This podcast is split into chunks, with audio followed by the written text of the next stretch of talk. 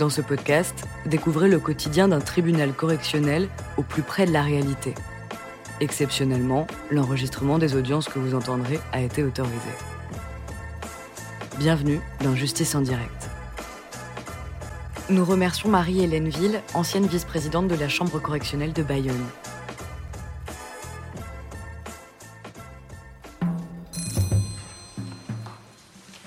L'audience est ouverte, vous pouvez vous asseoir. Vous, faites monter? D'accord. On va, on lui enlever les menottes. Merci, monsieur.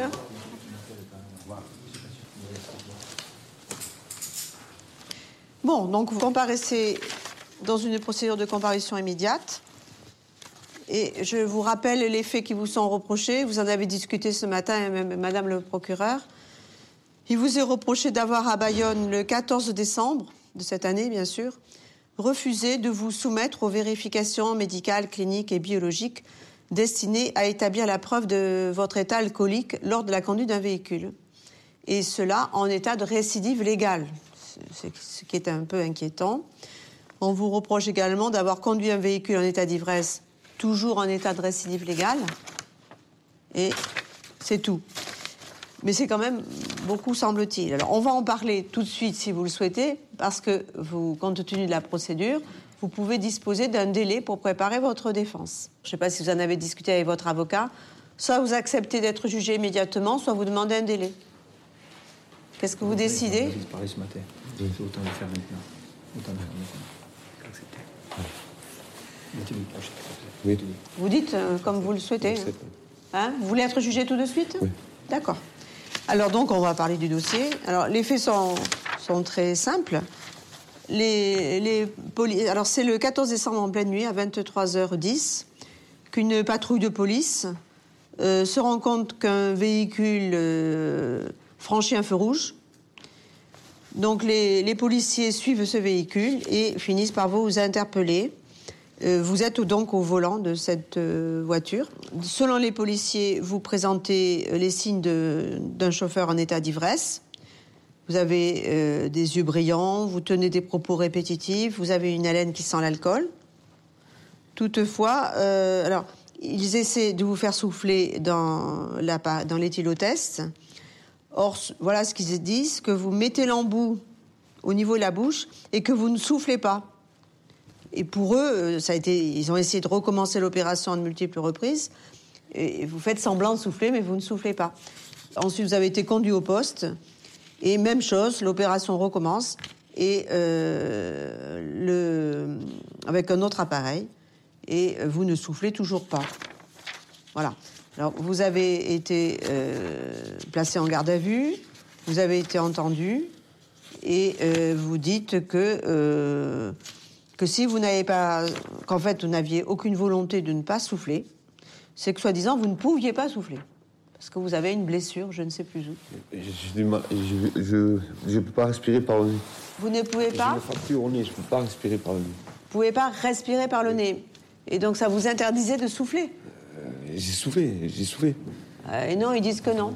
Si, j'ai soufflé, mais pas, pas- apparemment pas suffisamment. Bon. Vous avez, vous avez reconnu, euh, sans trop vraiment, que vous aviez bu. Vous aviez bu quand même, ce soir-là? Pas ce soir, non. Vous n'aviez pas bu du tout? non pas, pas ce soir, non. Donc les yeux brillants, laine- la laine qui sent l'alcool, les policiers se sont trompés. Hein? Alors, euh, vous avez même été dire que les policiers, vous n'avez même pas demandé de souffler. On, on sent que vous êtes, vous êtes, vous êtes plutôt ennuyé hein, d'avoir été contrôlé. C'est plutôt ça. Il fait nuit, euh, il est tard, vous avez peut-être consommé un peu d'alcool. Le problème, vous aviez déjà été condamné pour ça et vous n'avez pas trop envie d'être de nouveau interpellé pour des... en récidive. C'est ça Euh, non, sur le Parce que dans vos réponses, c'est pas clair. Hein Alors, oui, j'ai quand même été contrôlé. Euh, pourquoi vous avez été contrôlé Oh, je suppose un contrôle, tout simplement. Avez-vous passé le feu rouge? Bien sûr que non. Euh, lorsque vous êtes fait contrôler, le véhicule de police avait-il actionné son gyrophare et son deux tons Je m'en souviens pas. Vous souvenez-vous qu'il vous a été demandé de souffler? Non, il ne m'a rien été demandé. C'est bizarre ça quand même. Vous êtes sourd aussi alors. Hein? Ils, ils m'ont fait sortir de la voiture, j'ai été conduit au poste de police. Vous a-t-il été demandé de présenter les papiers? Oui, je sais présenter quand même. Vous a-t-on demandé de souffler au poste de police? Non, non. Confirmez-vous qu'à aucun moment il nous a été demandé de souffler? Oui, oui. Avez-vous bu? Non. Quand aviez-vous bu pour la dernière fois? Je ne m'en souviens pas. Avez-vous quelque chose à ajouter? Euh, Non. Ah oui, j'ai été attrapé par un policier de manière un peu brusque. Ça, ça, ça ne se fait pas. Bon, vous rappelez que la police a été brutale. Vous vous rappelez pas du reste. Alors, on se rappelle de tout ou de rien. hein? Hmm? Alors, la vérité, c'est quoi? Oui, je me suis fait arrêter. euh, comme je vous l'ai dit, euh, vous pouvez m'emmener au poste. Et au poste, on m'a- fait souffler, oui. Et bon, j'ai soufflé. Et j'ai soufflé, oui.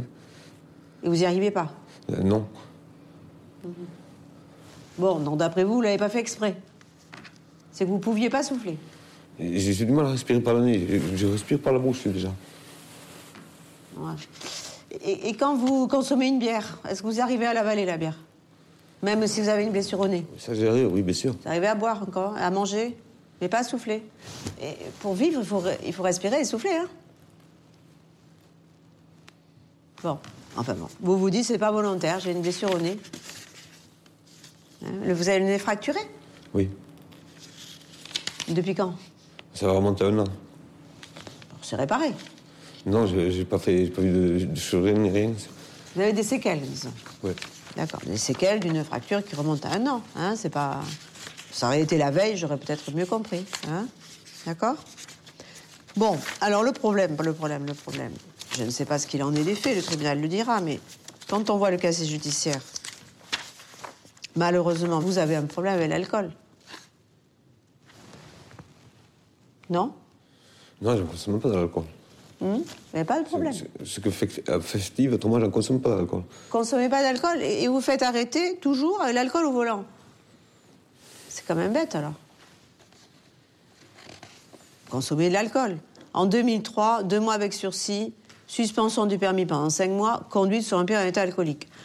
En 2007, c'est vrai qu'il s'écoule un petit peu de temps, quatre mois avec sursis mise à l'épreuve pour récidive de conduite sur un en état alcoolique, sursis mise à l'épreuve, et on vous demande de vous faire soigner par rapport à l'alcool. Donc je ne sais pas, hein, si vous vous dites que vous n'êtes pas alcoolique, les juges le croient. hein. Bon. Ensuite, en 2009, six mois d'emprisonnement, dont trois mois avec sursis mise à l'épreuve, on vous demande encore de vous faire soigner. Récidive de conduite sur un alcoolique. Et là, le juge d'application de- des peines, puisque la loi le permet maintenant, a converti cette peine d'emprisonnement partiel en peine d'emprisonnement avec sursis et obligation d'accomplir un travail d'intérêt général. Il a été fait le travail d'intérêt général? Non, je l'ai pas fait parce que j'ai travaillé. Travaillé, travaillé. Il n'est pas fait Je- encore? Je vais faire au mois de janvier. C'est prévu en janvier. Bon. Bon, vous étiez passé très près déjà de l'emprisonnement, là. Bon, monsieur le procureur de la République, aujourd'hui, si vous fait venir, ou madame, si on vous fait venir ici, récidive, récidive, récidive. hum. Alors, l'enquête de personnalité nous dit, euh, il a un problème alcoolique, mais il ne veut pas le reconnaître. Quant au juge d'application des peines de Bayonne, qui vous connaît donc, et à qui il a été demandé son avis, le juge d'application des peines demande de révoquer la mesure de sursis avec travail d'intérêt général en disant eh ben, il vaut mieux en revenir à ce qui avait été décidé avant, c'est-à-dire les trois mois de prison. Alors, c'est. Qu'est-ce que vous en pensez de tout ça?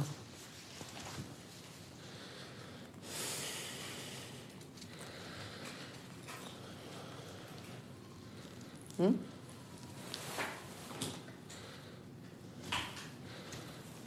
Il faudra peut-être l'admettre un jour que vous avez un problème avec l'alcool. Alors, la première chose à faire dans ces cas-là, c'est déjà, c'est pas conduire quand on a euh, bu. hein. Bon, je crois que donc le permis avait été annulé, vous l'avez repassé il n'y a pas longtemps. Ouais. Ouais. Il y a combien de temps que vous l'avez le permis? Euh, C'était au mois de. Avant cet été. Avant cet été Oui. Et voilà. Bon, mais le, le, le plus grave dans ce dossier, c'est que vous n'acceptez pas de reconnaître votre euh, problème. Parce que si vous faites jamais soigner, ben, on peut vous mettre en prison, vous ressortez, vous recommencez, vous ressortez. Et en plus, vous êtes dangereux. hein. Quelqu'un qui a bu au volant, il est dangereux. Suivi. J'ai un suivi de. Alors à quoi il sert ce suivi si vous buvez quand même? C'est quoi le suivi? C'est aller voir un médecin? Oui. C'est quel médecin? C'est euh, à Saint-Léon, surtout au-dessous, euh, où c'est les alcooliques. euh.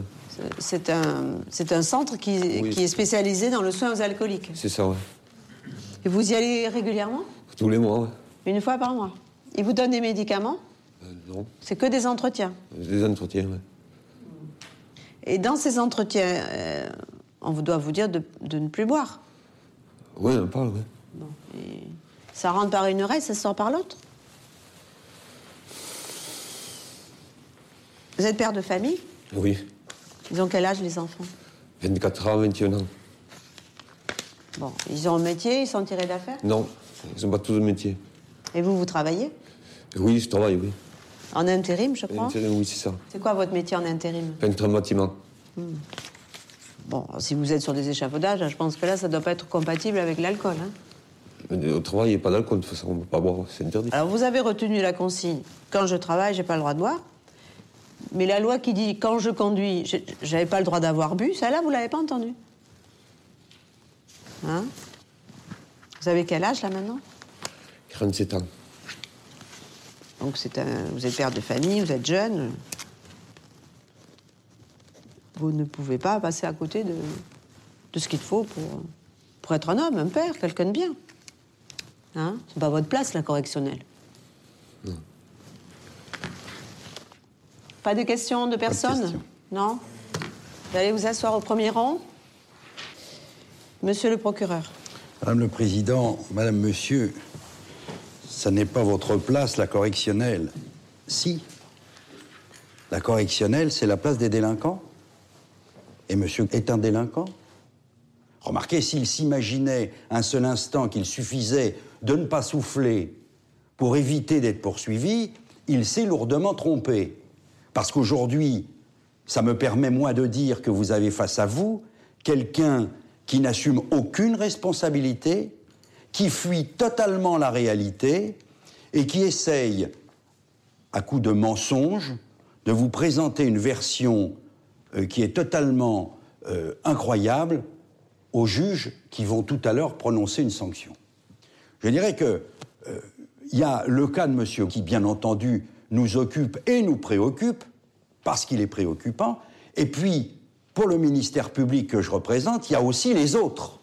Il y a tous ceux qui, hier soir ou avant-hier soir, ou demain, ont croisé ou vont croiser le véhicule qu'ils pilotent une nouvelle fois en état d'ivresse, puisque tous les messages, toutes les obligations qui lui ont été imposées n'ont eu aucun effet. Il continue à boire, il continue à conduire et il continue à dire qu'il n'a pas de problème avec l'alcool. Vous savez, on pourra nommer autant de psychiatres qu'on voudra, on pourra l'orienter autant qu'on voudra, à partir du moment où il n'aura pas lui-même pris conscience de son état, nous n'y pourrons rien.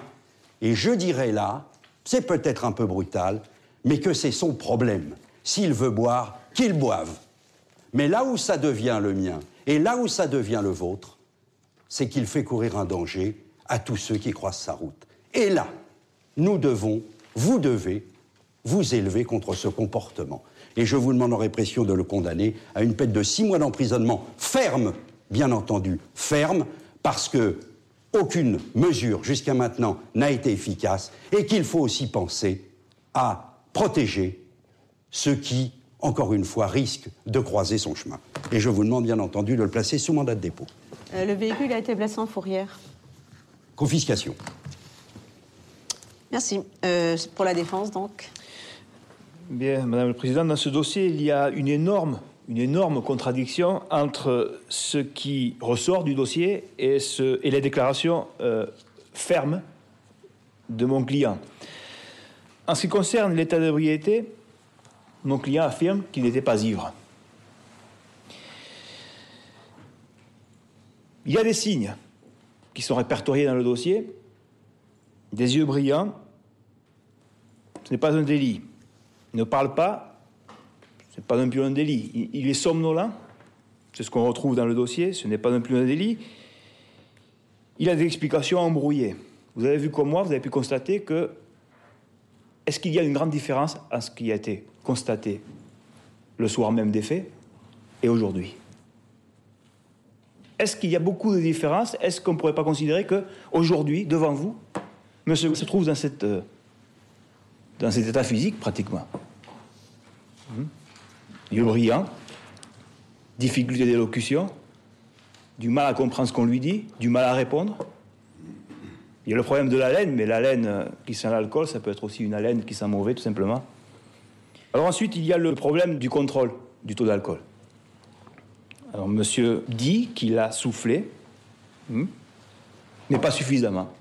On retrouve dans le dossier des éléments qui nous confirment cela. On nous dit, il prend l'appareil dans la bouche, mais il ne souffle pas à l'intérieur, ou l'appareil ne siffle pas. Hmm? Il n'a pas vraiment un refus de souffler. Alors, si malgré tout, vous n'avez considéré que mon client est coupable des faits, qu'il était ivre ce soir-là, alors c'est une deuxième énorme contradiction qui saute aux yeux. Cette fois-ci entre la peine qu'il encourt et le rapport qu'aurait mon client avec l'alcool. Parce que si on considère que mon client était en état d'ébriété, ce qui n'est pas prouvé, je répète, mais si on considère que c'est le cas, alors force est de constater que mon client a un gros souci, un gros souci de santé. Est-ce que la répression est une réponse efficace face à ce type de maladie? C'est toujours la, question qu'on se pose. Quelle sanction est la plus appropriée ou la moins inappropriée face euh, à un comportement de ce type et surtout face à ce profil de personne? Alors, je n'aimerais pas être à votre place. Je me permets néanmoins de vous demander la plus grande clémence. Il faut plus de soins, de meilleurs soins, c'est clair. Mais la prison, ça serait certainement le pire pour ce type de personne. Merci. Merci, monsieur. Vous voulez revenir à la barre, s'il vous plaît? Bon, vous avez entendu les réquisitions de monsieur le procureur, et puis ce que vient de dire votre avocat. Qu'est-ce que vous avez comme observation à faire? Comme observation complémentaire? Six mois de prison, ça fait quoi dans votre tête? Ça fait. C'est énorme. Je pense que c'est énorme, oui. C'est que le fait que je fasse à la prison, euh, je veux dire, j'aurai des problèmes, enfin j'aurai des problèmes familiaux et tout après, quoi. Mais je, perds beaucoup, si je vais en prison, je perds beaucoup, je sais bien. Bon. Merci, monsieur. Le tribunal va délibérer.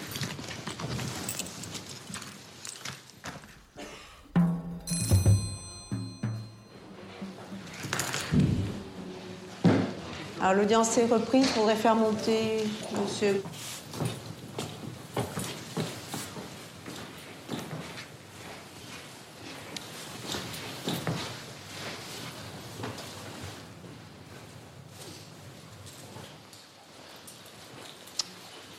Alors, le tribunal vous déclare coupable des faits reprochés. Vous êtes condamné à la peine de trois mois de prison. Le tribunal décerne un mandat de dépôt pour éviter le renouvellement de l'infraction. Euh, dit qu'il euh, annule votre permis de conduire et vous interdit de le repasser avant le délai de un an, le temps que vous fassiez un peu soigner. Dit n'y avoir lieu à révocation du sursis avec obligation de faire un travail d'intérêt général. C'était la peine euh, converti le 10 mai 2010, dit n'y avoir lieu à confiscation du véhicule.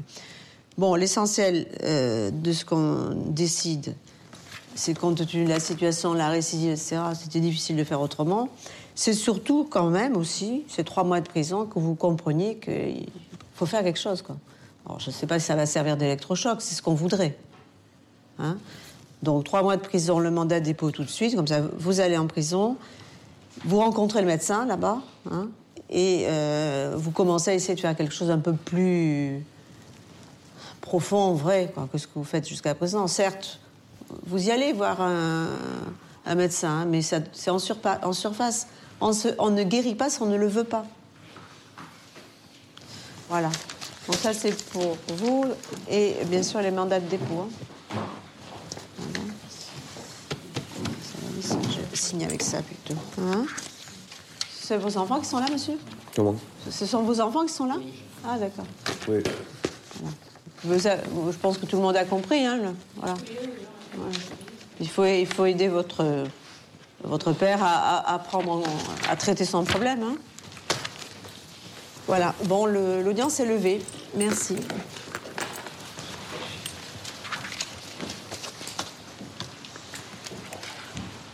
Au revoir, merci.